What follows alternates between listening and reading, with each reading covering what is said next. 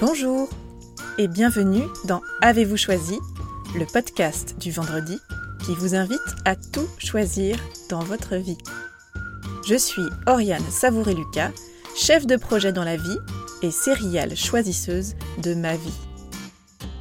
Ce podcast, c'est l'occasion pour moi de partager avec vous réflexions, questionnements, lectures ou encore ressources inspirantes à mon sens qui m'aident à choisir ma vie.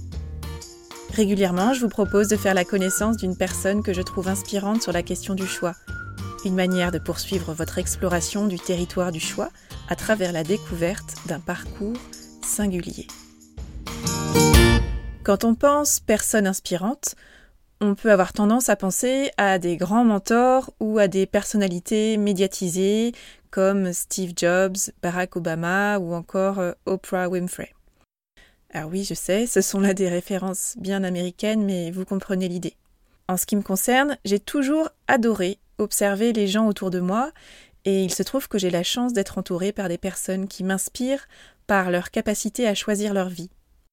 Ces personnes font partie de mes proches. Ce sont également des personnes que je rencontre au gré de heureux hasards. J'ai toujours aimé écouter les gens parler de leur histoire et des choix qu'ils ont faits et qui composent leur vie. Donc même si Steve, Barack et Oprah sont bien sûr des personnes inspirantes, je trouve que souvent l'inspiration se trouve juste là, sous nos yeux, à portée d'oreille, chaque jour. Nous sommes littéralement entourés de personnes, plus ou moins anonymes, qui sont de véritables sources d'inspiration par les choix qu'elles ont faits pour choisir leur vie. Et je n'aime rien tant que les rencontrer et converser avec elles et leur petit supplément d'âme. Aujourd'hui, comme les vacances sont finies pour la plupart d'entre nous et que la rentrée est déjà loin et que l'automne s'installe, euh, j'ai eu envie de vous offrir une bonne dose de bonheur estival. Alors, direction le Périgord vert, par un joli soir du mois d'août dernier, j'ai eu la joie de discuter avec Stéphane, qui, avec sa compagne Françoise, sont les propriétaires d'un lieu de vacances insolite qui s'appelle Parenthèse Imaginaire. Parenthèse Imaginaire, c'est un lieu de vacances de 27 hectares de nature, de calme, qui est très ressourçant et qui invite à prendre le temps de vivre. Et c'est aussi bien plus que ça, puisque c'est un beau projet de renaissance d'un lieu qui est porté par le couple créatif, très complémentaire et très attachant que forment Stéphane et Françoise. Alors je vous laisse découvrir ma conversation avec Stéphane et je vous souhaite une bonne écoute.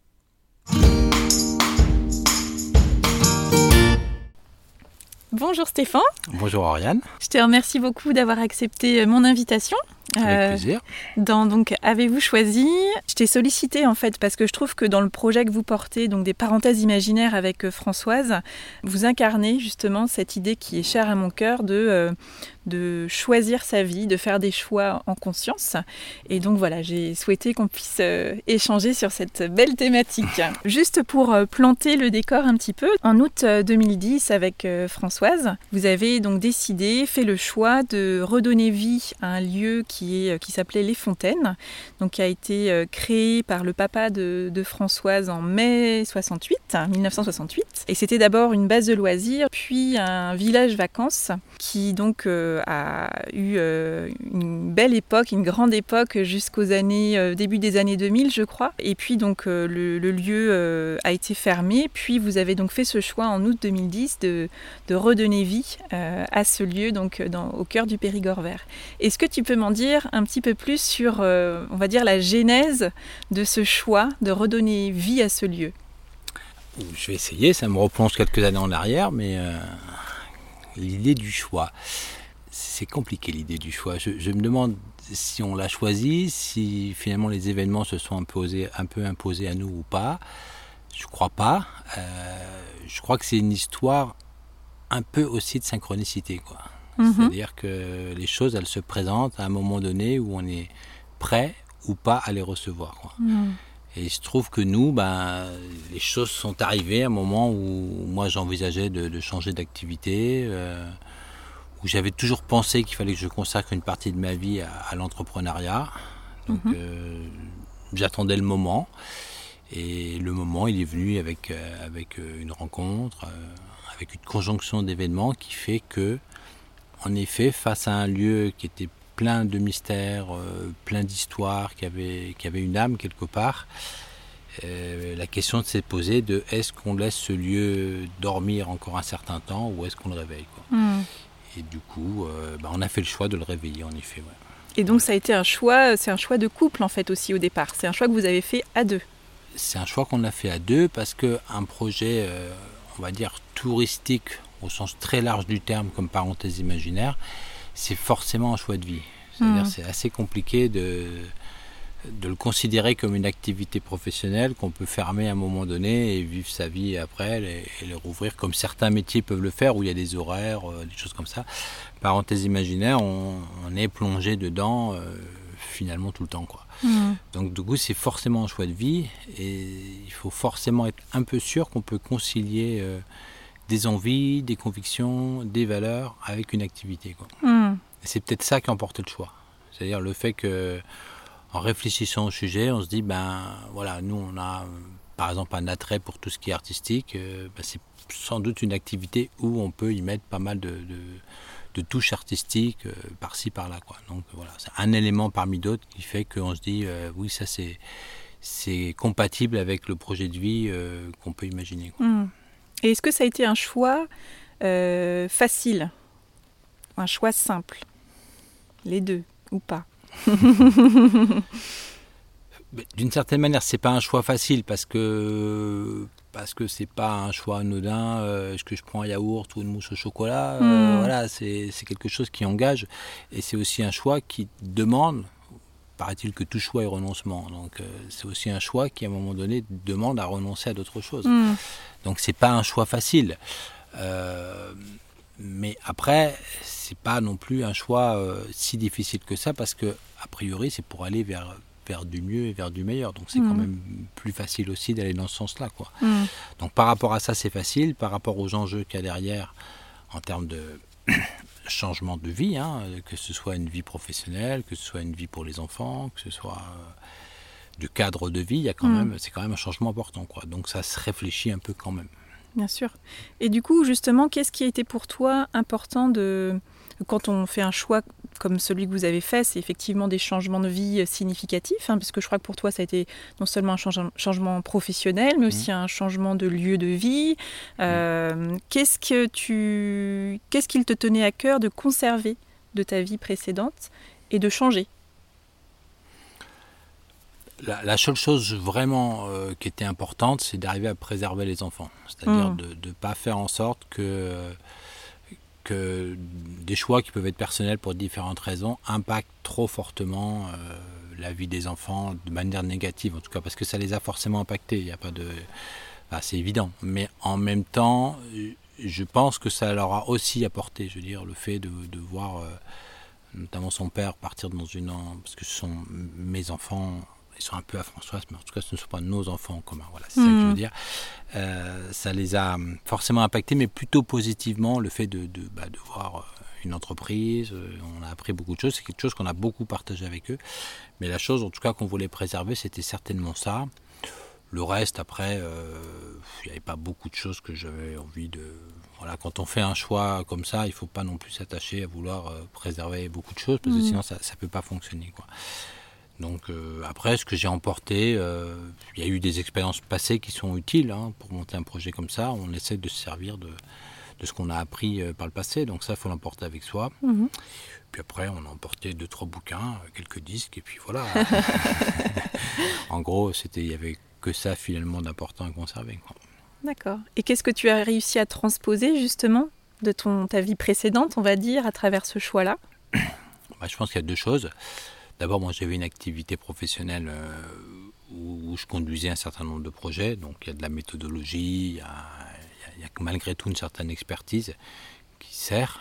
Euh, après, j'avais aussi des compétences informatiques qui servent aussi beaucoup dans ce projet-là. Donc voilà, il faut essayer de tirer le meilleur de tout ça. Et après, il faut aussi tirer les enseignements de ce qu'on n'aimait pas d'avant. Quoi. Mhm. Donc, euh, dans la conduite de projet, il y a aussi des fois des lourdeurs, il y a aussi des fois des choses qui sont pas toujours faciles. Donc ça, on a essayé de le mettre de côté. Et puis, il y a aussi... ben, je suis passé aussi d'une vie citadine à une vie plus rurale aussi. Mhm. Donc, du coup, quand on monte le projet, on essaye de penser à, ceux qui sont encore citadins et se dire euh, qu'est-ce qu'on peut faire pour, pour les soulager. Quoi, mmh. voilà, donc euh, donc il y a un peu cette idée-là aussi de se dire euh, bah voilà, je quitte une grande métropole pour habiter un, coin plus reculé. Il ne faut pas oublier ce qu'est une métropole et qu'est-ce qu'on peut faire. Évidemment, dans l'idée de parenthèse, c'est aussi de sortir de ce cadre-là. Donc, mmh. on, on, tire tout ça avec soi aussi. Quoi. Alors justement, euh, ce que je trouve aussi très intéressant dans votre projet, c'est que bien sûr, vous avez choisi de redonner vie à un lieu qui existait, qui en plus, euh, il y avait un lien d'attachement familial au moins pour, euh, pour Françoise. et en même temps, vous avez fait le choix aussi de ne pas le reproduire à l'identique, je dirais, mais vraiment d'y apporter votre signature, mm. votre, votre projet, votre réflexion. et c'est ce qui, à mon sens aussi, fait que c'est un lieu de vacances qui a un petit supplément d'âme, comme on dit. Bah, justement, je trouve que finalement le nom parenthèse imaginaire, il cristallise un petit peu tout ça. Il vient symboliser un peu toute cette démarche que vous mm. avez mise en œuvre. Et du coup, je suis très intéressée à savoir euh, comment vous avez choisi ce nom de parenthèse imaginaire. Euh, c'est le fruit d'un certain processus en fait. C'est pas un choix euh, forcément coup de cœur d'un seul coup en se réveillant. Des fois ça arrive comme ça, mm. on a l'illumination. C'est pas vraiment le cas. Euh, d'abord, la démarche, ça a été aussi de se dire, ok, on a envie de réveiller ce lieu, on a envie d'en faire quelque chose. Ça a été aussi de se dire, qu'est-ce qu'on en fait? Donc, on a pris du temps hein, pour réfléchir à tout ça, entre une décision de dire, on y va, et la finalisation d'un concept, d'un projet. Il nous a fallu pratiquement un an. Mmh. Un an de lecture acharnée sur tout ce qui peut passer en matière de tourisme euh, et au-delà. Mhm. Un an de lecture sur l'entrepreneuriat, euh, un an de, beaucoup de discussions aussi pour finaliser un projet. Et donc c'est aussi un cheminement quoi, entre euh, une base qui existait et, quelque chose qu'on souhaitait. Et, c'était très important de s'approprier à la fois les lieux et à la fois le projet. C'est important pour Françoise de, de, tourner une certaine page et puis moi d'y trouver ma place aussi parce que je, une sorte de produit d'importation quelque part dans mm. l'histoire. Donc, euh, donc il fallait aussi que, que j'y trouve mon compte. Et je pense que Françoise l'a bien compris aussi que c'était important pour tous les deux. Alors au niveau du nom, euh, la notion de parenthèse est vite arrivée. On avait envie de, cette idée de bulle, de, de, créer un espace comme ça euh, dans la langue française. Je dis dans la langue française parce que dans la langue anglaise c'est moins évident. Euh, l'idée de la parenthèse, bah, c'est vraiment quelque chose d'un petit peu suspendu entre deux choses, et donc ça, ça nous plaisait bien. Et puis ensuite, euh, parenthèse enchantée, euh, c'était déjà un peu pris, puis peut-être un peu plus trivial, et peut-être un peu trop ambitieux quelque part, parce que si on n'est pas enchanté, du coup, voilà. Donc, voilà, le travail autour de l'imaginaire, la création nous a vite intéressés et du coup, ben voilà, c'est le mot parenthèse imaginaire est sorti, on l'a fait tourner un petit peu euh, et puis et puis il est resté, voilà. Mhm. Donc euh, et on regrette pas ce choix parce que parce que ça marche assez bien et puis que ça ouvre des possibilités quoi. Le travail sur l'imaginaire, on, n'en en est qu'au début en ce qui nous concerne en tout cas parce qu'on a encore des problèmes techniques à régler, donc on a un peu moins de temps pour travailler finalement cette partie-là, mais mais c'est quand même celle qui nous intéresse le plus quoi. Et du coup, ça a donné euh, lieu à des choix aussi d'activités que vous proposez ou de lieux, d'espaces, hein, de, découvertes que vous avez créés euh, sur le, site des parenthèses imaginaires. Est-ce que tu peux nous, nous décrire un petit peu l'intention que vous avez posée aussi en, en créant ces différents espaces? Ah, ça, c'est une question difficile. Parce qu'en fait, il y a d'ailleurs plusieurs intentions derrière tout ça, et peut-être un brin d'inconscient aussi.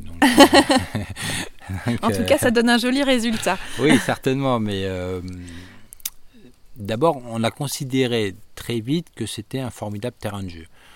Donc euh, il y a cette notion qui est importante, mmh. c'est-à-dire qu'on est là aussi pour jouer. Alors il y a des mmh. jours où on ne joue pas trop parce qu'il faut régler des problèmes très concrets, mais euh, globalement on est quand même là sur un, sur un terrain de jeu et qui fait 27 hectares, hein, je qui crois. fait 27 hectares. Et du coup, ça veut dire que quand on pense un projet qui soit petit ou grand dans ces 27 hectares, notre intention, c'est certainement d'y mettre cette petite touche un petit peu ludique, un petit peu artistique. Euh, qui va se passer dans une signalétique un petit peu différente ou un petit clin d'œil à droite, à gauche, et d'essayer de trouver aussi des, des activités finalement qui sont pas toujours très compliquées hein, et pas forcément très onéreuses à mettre en place, mais qui amènent bah, on t'a parlé de supplément d'âme, de, parfois un petit supplément d'âme ou un petit, un petit quelque chose qu'on trouve bien souvent qu'ici. Mm. Voilà, quand on fait euh, quand on fait une gloriette des mots doux, cette petite cabane où chacun peut écrire un petit mot doux comme il veut, ben, je suis pas sûr qu'il y ait beaucoup d'endroits qui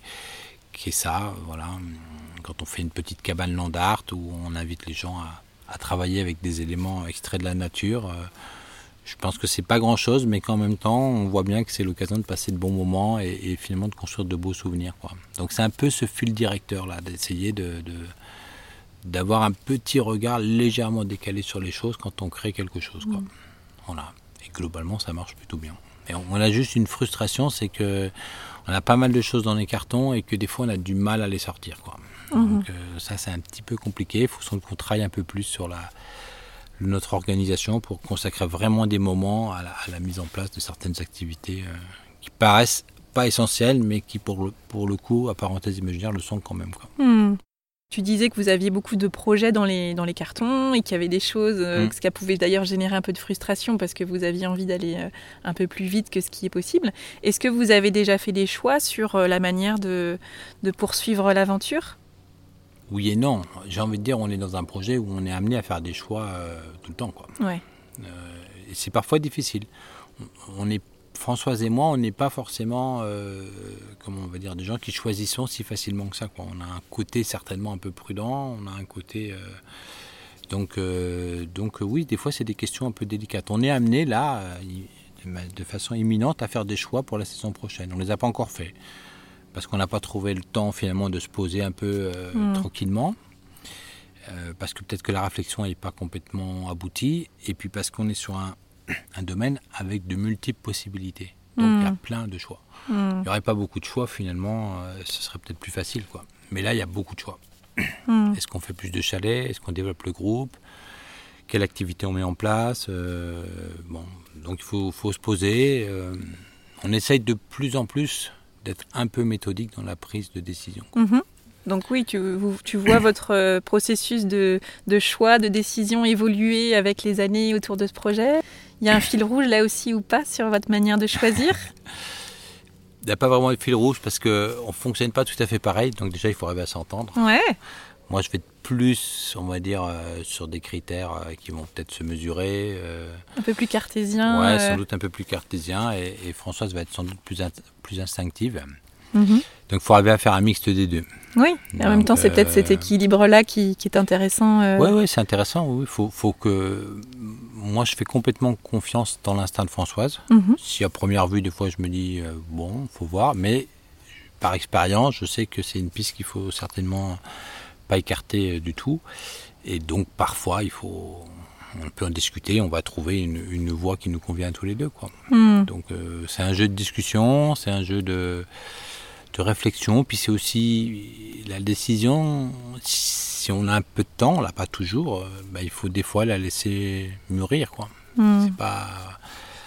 Voilà, il y a un moment où il faut la prendre, parce que le, temps, le temps passe, mais... Euh, mais il faut quand même laisser mûrir la décision. Hmm. La décision d'aujourd'hui, demain, elle peut être un peu différente. Quoi. Donc, mais moi, j'aime bien ce, temps du mûrissement un peu. Euh, hmm. Sauf dans l'urgence. S'il y a urgence, bon, bah, voilà, il faut agir, quoi. Ça, c'est autre chose, quoi. Mais quand on n'a pas d'urgence, il faut hmm. laisser un peu les choses. Euh, Infuser. Oui, exactement. Ouais. je pense que c'est important. Et qu'on a finalement un résultat un petit peu meilleur. Hmm. Ah, donc euh, on est en août 2018, donc ça fait huit ans que vous avez pris, vous avez fait ce choix déjà de, de, redonner vie à, à ce lieu. Euh, quelle est un peu la leçon que tu retiens euh, pour toi, pour vous, euh, de cette aventure, de ce choix que vous avez fait il y a Alors, Je ne suis pas quelqu'un qui regarde trop trop en arrière, sauf pour voir le travail accompli. Mais mhm. après, je ne fais pas trop de retour. Mais la leçon, c'est que ça passe très vite, ça c'est mhm. sûr. Non, j'ai pas, j'ai pas une leçon. Enfin, j'ai envie de dire, on devrait le refaire. Sans doute qu'il y a des choses qu'on referait autrement. Mais si on devait le refaire avec les mêmes données, j'ai pas énormément de regrets en tout cas. Ça c'est sûr. J'ai pas, euh, je pense pas qu'on ait fait fausse route sur de, pour beaucoup de choses. Euh, voilà, il y a des choses qu'on aurait peut-être pu faire un petit peu différemment, un peu mieux, mais euh, non, j'ai pas énormément de regrets. Donc la leçon, c'est qu'il faut continuer. Je, je pense qu'il faut se préserver un peu, faut faire attention parce que c'est quand même ça peut être un peu carbonisant comme affaire quand même Mm. malgré tout parce que c'est quand même un gros investissement c'est voilà donc il faut arriver sans doute à, à gérer tout ça on y arrive à peu près on est sans Mhm. doute un peu à la croisée des chemins là parce que on arrive à un niveau d'activité où à deux ça devient compliqué parfois à gérer Mhm. donc il faut prendre des décisions par rapport à ça mais je pense qu'on va les prendre Mm. c'est aussi euh, on a aussi tendance à alors je sais pas, faut faire attention avec ça, mais à, à attendre et à espérer l'occasion, l'opportunité. Enfin, il y a des choses qui se font parce que c'est le moment où elles doivent se faire. Quoi. Donc, euh, et là, je pense que dans pas longtemps, il y a des choses qui vont devoir se faire pour pouvoir aller euh, plus loin avec sérénité aussi. Quoi.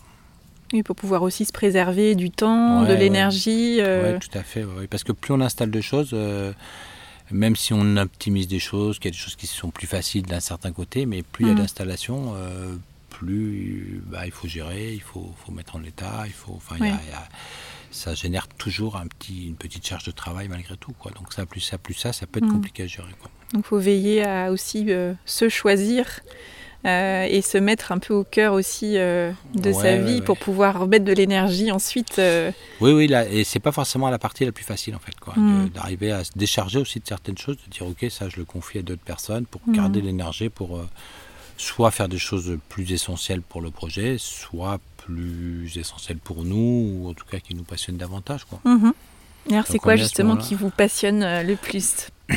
Oh, je, je pense que je l'ai dit vite fait tout à l'heure, je pense que la partie ludique, le travail sur l'imaginaire, euh, c'est quelque chose qui nous intéresse Mm. euh, peut-être plus que de la que de la construction pure, même si moi j'adore euh, bricoler, construire et, et Françoise aussi, mais Mm. au bout d'un moment, il faut pas perdre le, le lien avec le côté Mm. plus artistique et le côté Oui. imaginaire est important. quoi. Et Oui. on pourrait assez vite le perdre parce que Mm. pris dans des contraintes euh, administratives diverses et variées. euh, voilà, donc euh, oui, faut, faut, je pense qu'il y a des choix à faire pour qu'on garde de l'énergie et du temps pour ces activités-là, qui Ouais. sont finalement le moteur. Oui, puis revenir à l'intention qu'on a posée aussi au départ et à ce Mm. qu'on aime. Euh, La- le côté intention, on, on y fait attention justement parce qu'on on- on peut le perdre. Mm. Et euh, on a déjà eu des moments entre nous, on s'est dit, euh, bon, reposons l'essentiel, Oui, écrivons. On a écrit à nouveau finalement quels sont nos, les buts, les objectifs, pour que ce soit un peu le point de départ de la suite et non pas des fois l'inverse. quoi. Des Mm. fois on est pris par le- l'opérationnel et on oublie l'essentiel. mhm. Et Mm. ça, ça, je pense que c'est un travail un peu sans fin. hein.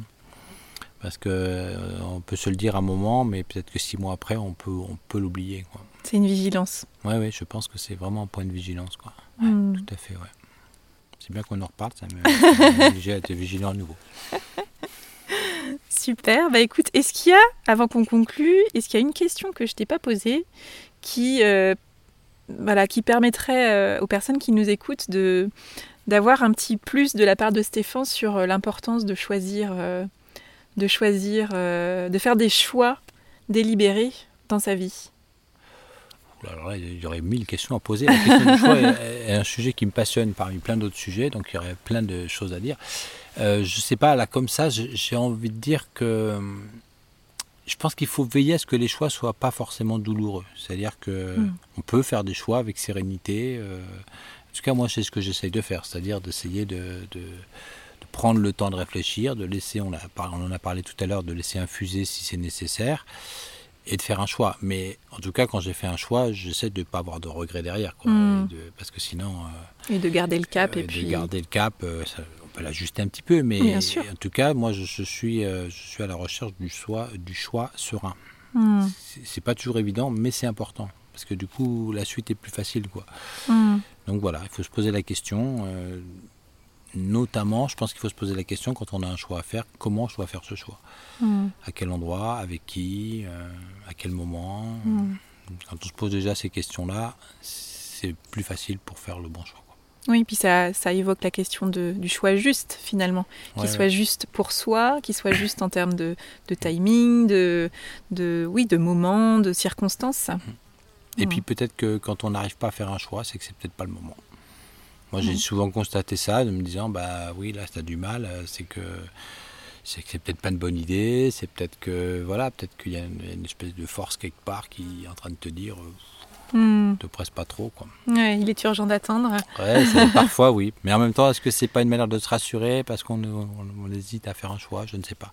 Hmm. Enfin, en tout cas, moi, je suis un peu à l'écoute de tout ça et j'essaye de, de choisir avec sérénité. Hmm. Et finalement, est-ce que c'est pas ça justement le l'enjeu, c'est d'être à l'écoute et puis de, de se dire que toutes ces questions qu'on se pose, ben, c'est intéressant de se les poser pour s'assurer qu'on fait bien des choix euh, pour soi et non pas contre quelqu'un ou pour Oui, quelqu'un oui, d'autre. Certainement, certainement. Et en même temps, euh, et comme, euh, enfin, comme disait quelqu'un que j'ai perdu de vous aujourd'hui, on n'a pas toute l'éternité. Donc, euh, Ouais, il va falloir choisir quand même C'est pour ça. avancer. c'est ça. Donc, c'est une espèce de mix entre tout ça. Quoi. Pas, pas, pas de bousculade et en même temps, avancer avec sérénité, et choisir et agir derrière. Et voilà. C'est un petit peu la manière dont on fonctionne. C'est peut-être un peu pour ça que ça fonctionne pas trop mal aussi. euh, et que j'espère que ça va continuer comme ça. Et ben, c'est tout ce que je vous souhaite avec Françoise. Merci beaucoup Stéphane Merci d'avoir répondu à mes questions. Avec plaisir. Un grand merci à Stéphane pour sa disponibilité, son authenticité et sa bienveillance. Merci également à Françoise pour les échanges que nous avons eus hors micro sur la question du choix. Vos paroles sont précieuses. Et vous, que vous a inspiré cette conversation? Je vous invite à identifier l'idée, la phrase ou peut-être le mot que vous choisissez de retenir. Avec quoi de nouveau repartez-vous de cette conversation? Et comment choisissez-vous de l'appliquer aujourd'hui? Quel est le petit pas que vous pouvez planifier pour mettre en œuvre ce choix concrètement dans votre vie? Si vous avez envie d'en savoir plus sur ce lieu enchanteur des parenthèses imaginaires et ses propriétaires attachants et inspirants, je vous invite à aller découvrir leur site internet www.parenthèse au pluriel du 6 imaginaire au pluriel.com. Vous retrouverez également le lien dans les notes de l'épisode. De tout cœur, je vous invite à ne pas vous contenter d'une visite virtuelle et d'aller profiter sur place de la magie des lieux et de la gentillesse de Stéphane et de Françoise. Promis, cette parenthèse se transformera en un moment inoubliable. Voilà, c'est tout pour aujourd'hui. Si vous aimez ce que je vous propose, je vous invite à partager votre enthousiasme en déposant un avis 5 étoiles sur iTunes et à faire connaître Avez-vous choisi à celles et ceux qui vous sont chers et que l'idée de tout choisir dans leur vie pourrait réjouir. Je vous souhaite une belle semaine et je vous donne rendez-vous vendredi prochain pour un nouvel épisode. Et d'ici là, et si vous choisissiez tout?